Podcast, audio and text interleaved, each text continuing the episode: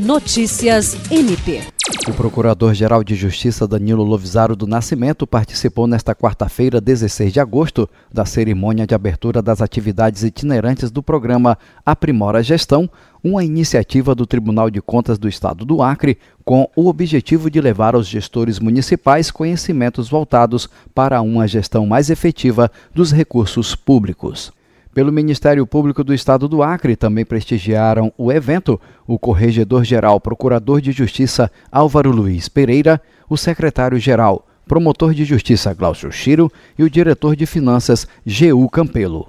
A cerimônia contou ainda com a presença de integrantes do TCE e autoridades representantes dos poderes Executivo, Legislativo e Judiciário.